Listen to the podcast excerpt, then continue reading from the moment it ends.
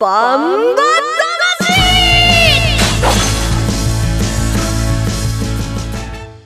ジャガバンバ魂。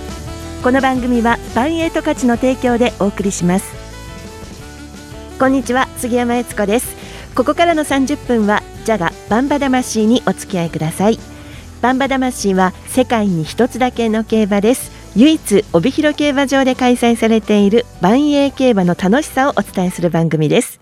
そして馬券的中のお手伝いをしている番組です。では、えー、レースの解説予想は十勝毎日新聞社営業局企画事業部の櫻井陽介さんにお任せしましょう。こんにちは。どうも今日はお任せされちゃうんですね。こんにちは。はい。任せた。いやもう万栄記念すごい盛り上がってますね。市内に至る所に看板出てますよ、うん、そうですね。あのジャガの中でも万栄記念のねコマーシャルも入れてますしね、うん、そうですね。雰囲気がね。いよいよなんかねあの帯広のね春の最大のお祭りがね、やってきたような気がしますね。はい、そして初体験涙涙の去年はね万去年というか昨シーズンね、はい、涙涙の万栄記念を味わった私たちを引っ張ってくれるバンタマジョッキーです。DJ 小西シータちゃんです。こんにちは。こんにちは。よろしくお願いします。あの藤丸の前に飾られてる万栄記念の,、あのコーナーで 自撮りをしてきました。あの周りにちょっとすみません撮ってもらっていいですか？って言えなくて自分でこうやって北勝勝と私みたいな。頑張って撮りました。はい。なんかそれ想像できるね 桜井さんも、はい、まあシーズンも、はい、本当にあと重賞レースがですねポプラー賞入れ値記念万栄記念と、うん。そうですね。ねえー、今週かな、えー、今週はね、僕ちょっと東京に出張行ってきたんですけども、はい、えー、万栄記念に向けて、うん、えっ、とまずはえっ、ー、と JRA ジョッキーの、えー、勝浦正樹さんと、はい、えー、松岡正美さんに会ってきました、うん、ですごい素晴らしい予想のね動画作ってますんで楽しみにしていてください、はい他のスポーツ界の選手っていうのかあのどういうふうに万栄競馬の万栄記念っていうのを捉えてる感じですかね？まあねあのね2人はね結構もうねすごい研究してます、いろいろ情報も得てます、なので、すごい正確な面白い予想してくれましたよ。はい。正確かどうかはレース見ないとわかんない。結果見ないとね。ねあとね、まああの僕今作ってるんですけど、当日あのもう17日から配られると思うんですけども、うん、えー、週刊ギャロップのえー、競馬雑誌のね名門競馬雑誌ですけども「週刊ギャロップ」の万栄記念特別版っていうのが今度できる作ったんですよ。うん、でそれにも、えー、お二人がいろいろ関わってくれているんで、うん、楽しみにしててください。もういろんな世界から注目というこの万栄競馬の大一番万栄記念も近くなってきましたけれどもその前にですねまずコマーシャルの後は3月6日日曜日に開催されました万栄十勝メインレース第12回スピードスター賞を振り返ります今から始まるのは最強を決めるレース。馬が引くのは多くの人の夢。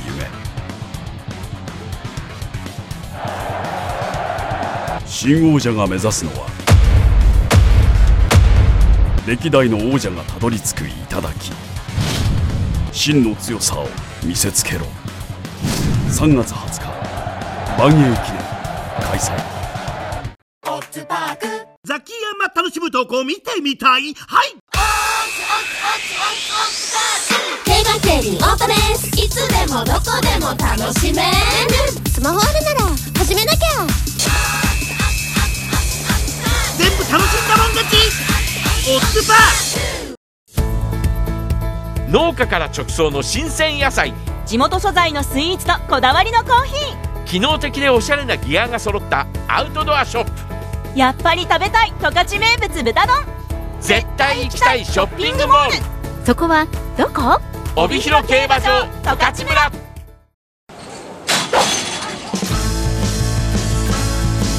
バンバ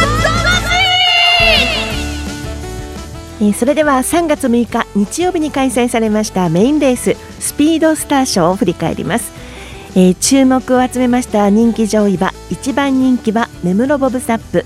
2番人気はゴールドハンター。3番人気は青のブラックでした。では結果はどうだったでしょうか？スピードスター賞の実況をお聞きください。出走馬10頭。ゲートに揃っています。今ゲートが開きました。ノンストップ競馬。さあ1番のインビクターがってきました。2番のメムロボブサップ。4番の青のブラック。3番のアーモンドキーマンと続いてそれからゴールドハンタージョッキー立っています。8番の新鋭ボブ後ろはドラゴンボーイそれから新山ボーイ丸見豪快ブチオです。さあ第2障害手前前半22秒。目室ボブサップそれから4番青のブラック外から7番のゴールドハンター人気3頭やや間が空きました。前は2番の目室ボブサップと7番のゴールドハンター4番の青のブラックもじわっと差を詰めて前の3頭激しい接戦。2番の目室ボブサップと4番青のブラック外ゴールドハンター。しかし2番の目室ボブサップ。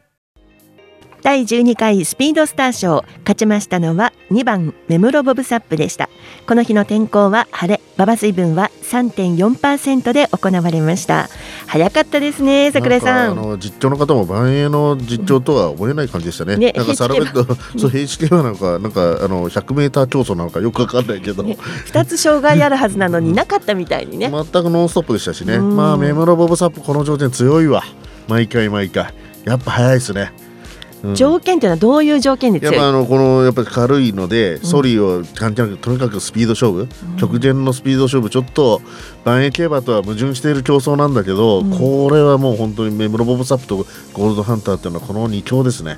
そう。はい。もうそうだよねっていうレースだったでしょうかね。ね。まあ、人気通りだったんですけど結果は、はい、はい、はい、ではその結果をお知らせします。1着2番メモロボブサップ。2着7番ゴールドハンター。3着4番青のブラックという結果。人気通りの着順となりました。配当です。単勝式。2番170円。枠番連勝複式。27270円。馬番連勝複式。2番7番340円馬番連勝単式2番7番740円、えー、ちなみに3連単2番7番4番で1410円ということなんですよ桜井さん。一番人気です。かそうです、ね、1、2、3です、はい、もうワン、ツー、スリーフィニッシュでした、もうね、安心してられる、うん、その3頭買ってた人は安心してられたんじゃないですか？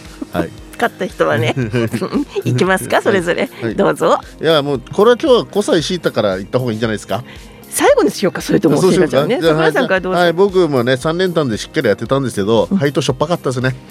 あのもうちょっとね3着が崩れてくれたら面白かったんですけど、うん、やっぱこの3頭強かったです。まあ一応プラスだったんでよよしとしましょう。はい、はい、2人の間でどさくさで反省しとこうと、はい、私は外れはい3連服アーモンドキーマン青のブラック丸み豪快と選んだんですけどすごく外れました。はい。今言ってた2頭全部走ってたんね。2強と言ってるも全部走ってた、ね、いいんだよ。その後ろから押さなくても。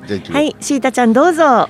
イエーイ、そうね一点あの一二三番人気だけど一点でどう打ってもかっこいいね。ですね。ありがとうございます、はい、えー、メムロボブサップ、えー、単勝で千円とあと三連複で、えー、2番四番七番で二千円買っていましたあの配当はですねえー、っとあこんなもんですかみたいな感じには、まあ、どうしても人気順なんでなったんですけどえ今回のレースはあのテレビ見ててもなんかはっはっはっはっはみたいな。先週予想した瞬間に当たりって言ってあげたでしょ？いやはいそうそうですね。予想した瞬間に桜井さん当たりって言ってレースが終わった瞬間に、ええ、あのバンタマのねグループラインでおめでとうみたいなね。はい。メガネ先輩おめでとうってね、はい、そう。もうメガネ先輩でもだから旬すぎてる、うん、早かったよね、はい、いろんな意味で早かったですけど。はい、ということで第12回スピードスターションはメムロボブサップ素晴らしいレース圧勝でした私たちの配配当じゃない。や私たちの配当はない。私たち出走してた、うん、じゃなくて、はい何だったっけこれ？収支ね。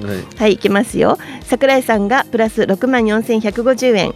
シータちゃんマイナス1万820円。いや背中が見えませんね。ね私のいいかな、マイナス。ちっちゃい声で。9万3060円。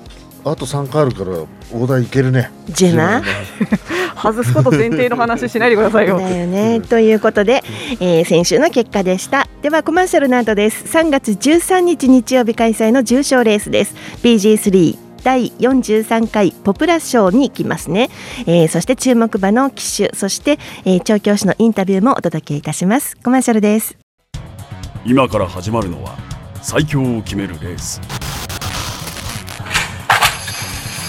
馬が引くのは多くの人の夢。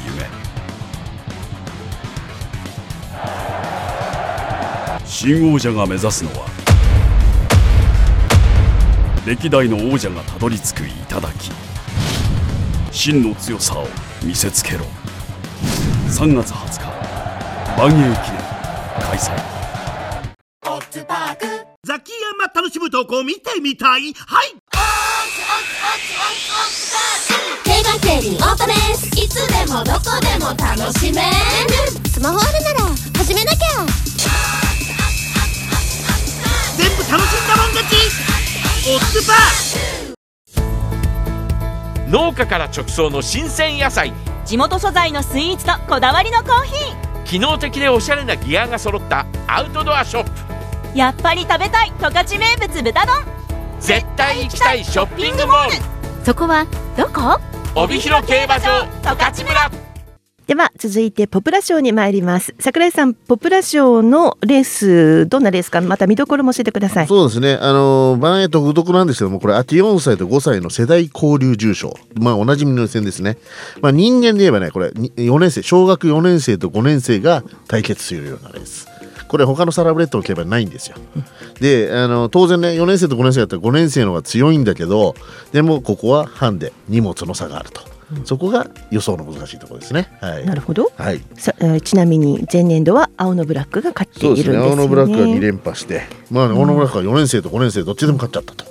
いうことですね。うん、戦国エースも勝ってますね。この、ね、ですね。はい、その明け4歳5歳って言い方しますけど馬ってお誕生日じゃなくて年が明けるともうみんな3歳だった馬が一斉に4歳になる。そうですね。ちょっとね番へね言い方難しいんですよ。一応3歳世代なんですよね、あの年度内で絞ってるんででも、馬は全世界共通で1月1日を迎えたら年を重ねるんで、そこが難しいところなんね、そうですよね。なので明け4歳という言い方にね、はい、なるんですよね。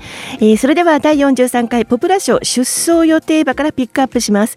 競泳流号を管理する村上真一調教師、オーシャンウィナー号に騎乗予定の菊池和樹騎手のインタビューをお届けしたいと思います。まず、えー、競泳流号を管理する村上真一調教師のインタビューです。えー、競泳流なんですけどもここ2戦はハンディやコンディション含めてちょっとやや厳しい条件だったと思うんですけども現在の状態はいかがでしょうか、はい、うんまあ変わらず元気ですよ。じゃあ状態自体はずっと平行線でいい感じ、うん、ちょっとね。はい、うん、今朝の攻め馬の動きというのはいかがでしたか？まあ動きいいですよ。はいということは、まあ、今回、えー、4歳、5歳の世代交流戦ということで、えーとまあえー、年下の馬に胸を貸す立場なんですけども自信を持って送り出せそうな感じですか？あはいそうです、はい、メンバー見渡しちょっとハンデがねトップハンデ、まあ、ちょっと今もハンデに泣かされてる部分があると思うんですけども、うん、えーと、今回のメンバー見て強敵になりそうな相手って言いますか？うんまあ馬場考えてあれだよね、うん、海星ドクター。はいやっぱし同世代の同世代の方がちょっとやっぱし、まあ、そうだねやっぱりね、はい、改正ドクターと10っていうのはどうですかね？同伴ならば、同伴でならば競泳流の方が僕は強いと思ってるんですけども。うんあと馬場が軽かったらね。はい。ちょっとなんか馬場が渋そうだったね。はい。えー、ここまでのレースぶり今先生もおっしゃったんですけどレースぶりを見てると馬場はやっぱりこのまま速い方が合ってると思うんですけども、うん、今回の相手関係から見て当日の理想のコンディションはいかがですか？うん、なんと言っていいんだかね。うん、あんまり軽すぎると、やっぱしね、あの年下の馬たちにスイスイ行かれちゃうようなケースもありますよね。うん、でもまあ、荷物が荷物だから、はい。うん、まあ、軽い方がいいのは確かだね。はい。もうもう800キロでも自信持って、えー、その辺は多少軽ければいいかなってことですかね。うん、そうですね。はい。展開はどんな展開を描いてますか？うん、中段で耐えきてないかな。で、あのいつもの強烈な決め手を。生かす障害をしっかり超えて、うん、そこから決めてるでしょうってことですかね。はい、はい、最後にファンの皆さんにポプラ賞に向けて先生の方から一言意気込みをお願いしたいんですが。やっぱりね世代の代表としてね少しでも上位を目指して頑張りたいと思います。第43回ポプラ賞出走予定競,、えー、競泳流を管理する村上真一調教師のお話でした。えー、いいですよ。変わりませんよっていう感じですけど、うん、どうですか？そうですね。僕はちょっとここのところ2戦ね大きな着順取ってるんで、そこをつこうと思ったんですけど、やっぱ同世代相手とかだと自信ありそうな感じでしたね。トップハンデただ一頭トップハンデですけど、うん、僕はいや逆に先生は相手は同世代って言ってましたけど、うん、逆に年下とのこのハンデ差が僕は気になりますね。ですよね、はい、ちょっと気になることですけどでも後ろ向きなコメントはなかったですよね。まあダビバですから、強いですから。はい、そうよね、はい、はい、というコメントでした。では続いてオーシャンウィーナー号に騎乗予定の菊池和樹騎手のインタビューです。えー、前走は1月末の白雪賞でした、えー、最大50キロ差の半、厳しいハンデだったんですけども2着入りました。オーシャンウィナー現在の状態はいかがでしょうか？そうですね。いつも通り調子は良さげでやっております、はい、前走あの厳しい条件の中よく2着突っ込んできたんじゃないですか？いや結構手応えは良すぎてちょっと仕掛けが早くなっちゃったかなと反省して、はい。で今朝の攻め馬の動きっていうのはいかがだったんでしょうか？いつも通りのオーシャンウィーナーという感じで、先週あたり、ちょっと重たい荷物をかけてやってます。今日はちょっとまあ軽めに、はい、やって、いい動きしてます。もう年度末ということで、かなり仕上げの方も急ピッチに、明治に来てる感じですか？そうですかね、まあ、来年度もあるんで、はい、まあ、そんなにそんなになんですけど、はい、まあ、で今回は世代交流戦ということで年長組の強い相手も結構います、まあ、メンバー見渡して強敵になりそうな相手っていますか、そうですね。やっぱりやっぱ競泳流とか、海星ドクターとかやっぱ強いですね。はい。まあ、そのあたりを目標にしながらレースを進めていく感じでしょうか？ね、まあ、自分の出た大和太鼓という馬も強い、うん、重くなれば強いですよね。重くなればあの馬も出てくるかなっていう。はい、じゃあ、菊池騎手から見たらその3頭が手強い相手と。はい。で週末雪や雨の心配なさそうですここまでのレースぶりを見ているとオーシャンウィナーは力のいる馬場が合ってるように見えるんですけどもいかがでしょうか？そうですね同世代なら力いる馬場がいいと思うんですけど上の馬と戦ったらやっぱり力強いのも出てくるのでどうなるか分かんないですけど。じゃあ本当の自力勝負になるよりは多少ちょっと展開の助けとか馬場の助けも欲しいかなってとこですか、はい、そうですね、はい、はい、描いている展開ってありますか？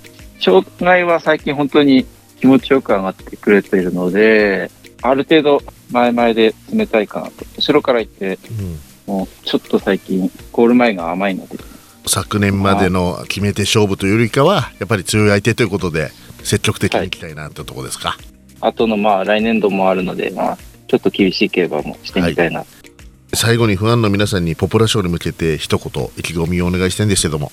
そうですね、まあ、今年度のダービー馬としてあ4歳の代表として挑むので応援よろしくお願いしますオーシャンウィーナー号騎乗予定の菊池和樹騎手のインタビューでした。桜井さんどう読みましたか？そうですね。こちらもダービー馬なんですね、うん、あのー、まあなんか自信はありげでしたけどもさすがにちょっと年長馬とのそのねあの力関係っていうところはちょただねちょっと疑問はしてたような感じでしたね。他の馬のこともよく見てるというか冷静に見てますね。なんかね大和太鼓の話なんか結構参考になったんじゃないですか、うん、はい、そうですよね。いつもこう割と冷静に考えて乗ってる感じですね、うん、冷静だしあの展開もすごいよく考えているジョッキーだし、うん、あとあのコメントがやっぱあれ素直ですよね。わ、ね、かりますよね。わかりやすいコメントしてくれますよね、いいですよね、はい、という2人のお話を聞いたところでコマーシャルの後第43回ポプラ賞展望と予想に参ります。1トンを超える馬900キロの重り200メートルの戦い前残り206番甲子半回戦闘だが9番北勝馬さ並んでかわした。それから北野裕次郎3頭広がった。あと10わずかに出る。9番北勝馬さがいきます。世界で一つだけの競馬。帯広競馬場。バンエイトたちザキヤマ楽しむ投稿見てみたい？はい競馬競輪オートレース。いつでもどこでも楽しめる。スマホあるなら始めなきゃ。全部楽しんだもん勝ち。オッズパー。農家から直送の新鮮野菜。地元素材のスイーツとこだわりのコーヒー。機能的でおしゃれなギアが揃ったアウトドアショップ。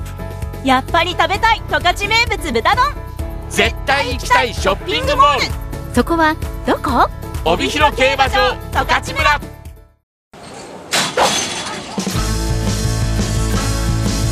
バンバえー、それでは3月13日日曜日開催の重賞レース BG3 第43回ポプラ賞の展望と予想に参ります。まず出走メンバー紹介します1番海瀬ドクター阿部武富2番共栄流松田道明3番大和太鼓渡来心4番オーシャンウィナー菊池和樹5番ネオキングダム西健一6番みそぎ誉れ長澤浩太7番ニセコ光藤野俊一8番ゴールドハンター金田力。ということでポプラ賞今年は8頭の出走ですね櫻井さん。そうですねいいメンバーじゃないですか？ダービー馬2頭出ててね。これはもう予想しがいあるレースだと思いますよ、ハンデもね上下何何キロ70キロ差あるんだ。ね、ありますよ。やっぱりこういう世代交流戦ってことでこういうハンデ差が出ちゃうんでしょうね。どこで見たらいいですか？今シーズンは。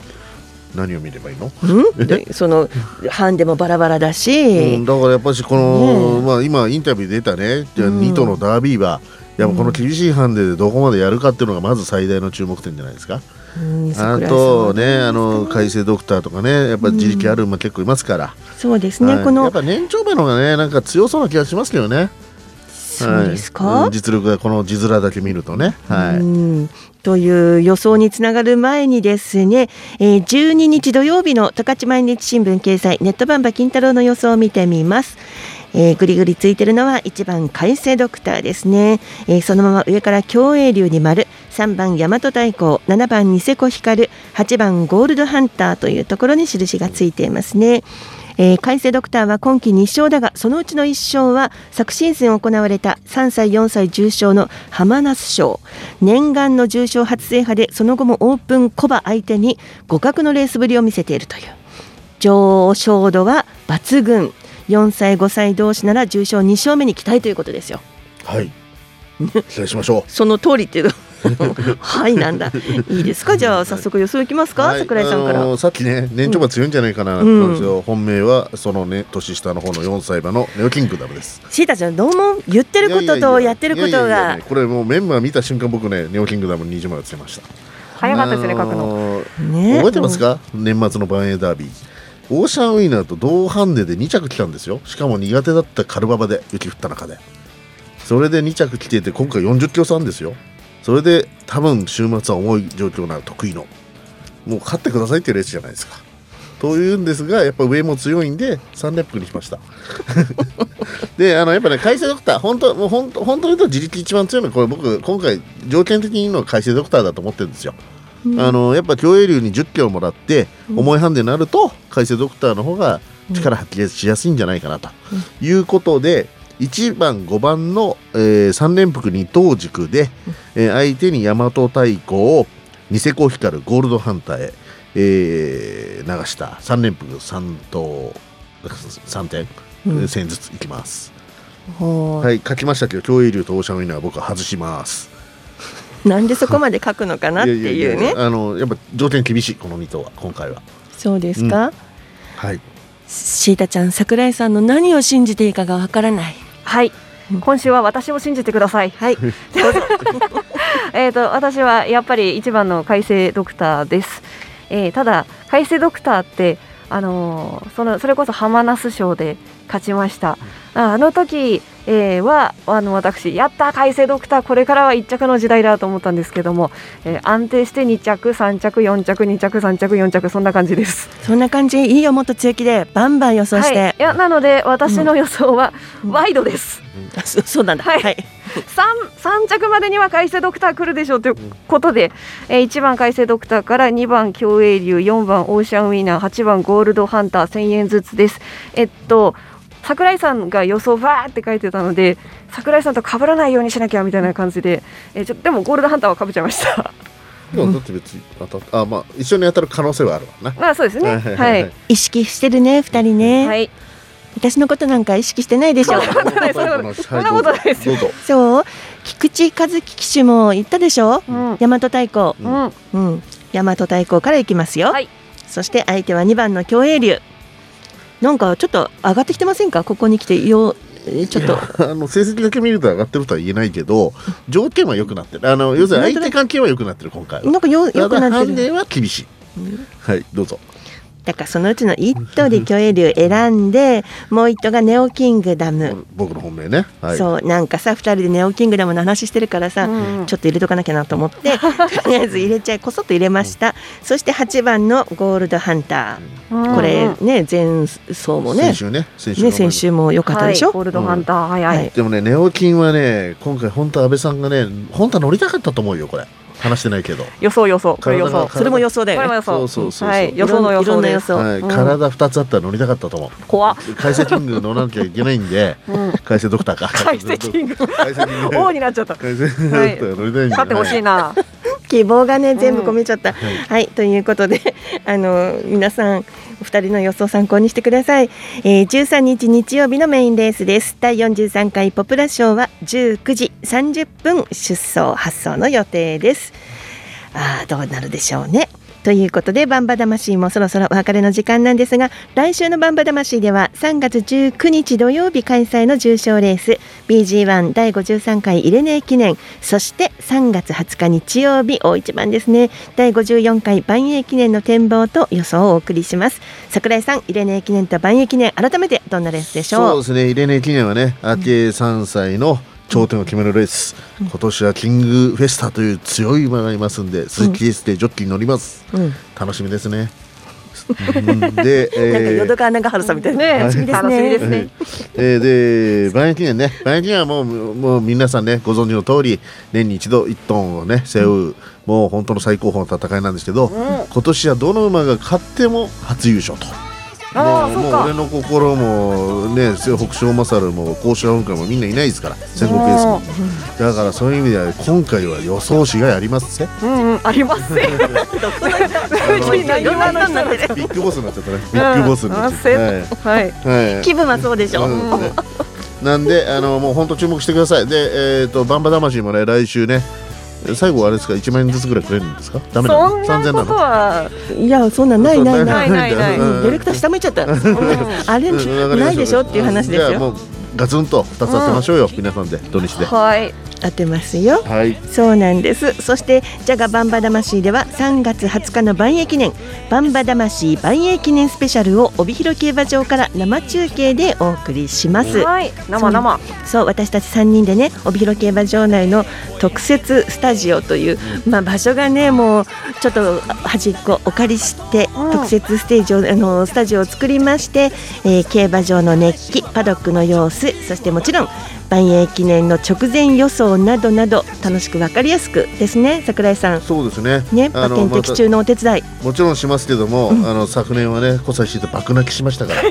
安倍ジョッキーのねもらい泣きしちゃった、ね。うん、今年も爆泣きさせましょう。いや、はい、できるかな。どうなるの、い。やね桜井さんもあのパドックの解説というのか中継をしっかりね、ね、あの僕なりの見方で当たるかどうかわかりませんよパドックのね。なんで人間保険かけてんの、はい、そこに予想は当てるでも、パドックの見方当たるかどうかはさすがにね、うん、はいはい、でもしっかり見ます、はい、信じていいのかな？強気なんだかさ、逃げ道必ず作ってるよね。作ってる本当、まあまあ期待していただきましょうね。